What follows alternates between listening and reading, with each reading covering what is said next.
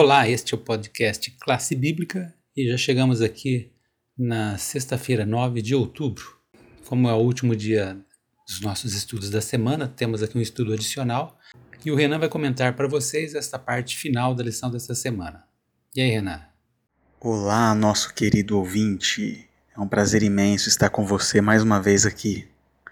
Nós estamos falando sobre educação familiar. E aí a primeira coisa que nos vem à mente são os pais, não é?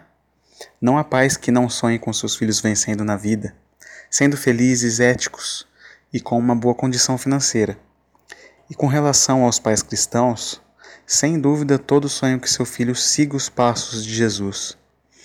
Mas para chegar a essa realização social e moral, é preciso que se passe pela educação familiar, escolar e profissional e é na educação familiar que encontramos um projeto de formação e construção da moral da criança. Sem dúvida, a família é o ambiente mais importante para a preparação da vida dela. Você já parou para pensar como o ser humano é dependente dos pais e da família? A maioria dos filhotes de cães, por exemplo, depois de nascer poderá ficar de pé entre os primeiros 15 a 21 dias de vida. Algum, após alguns minutos de vida, um potro, filhote de cavalo, já começa a andar.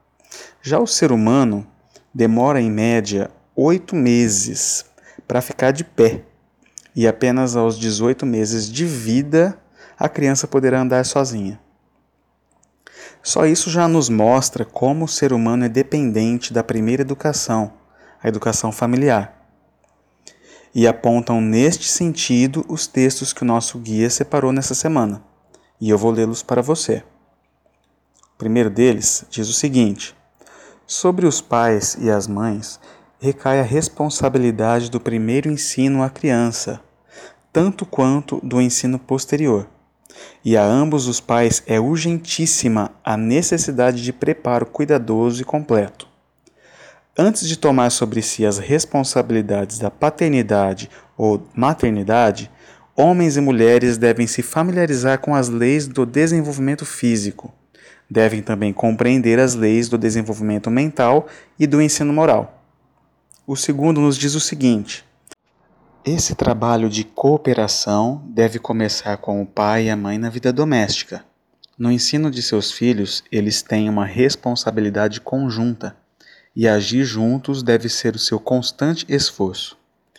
Que eles se entreguem a Deus, procurando dele auxílio para se ajudarem mutuamente. Os pais que dão esse ensino não são os que ficam criticando o professor.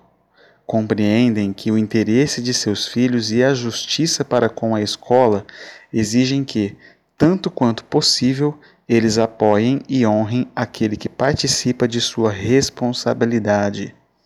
Como nós teríamos um mundo melhor se todos os pais tivessem esse discernimento, não é mesmo? Um abraço e até a próxima.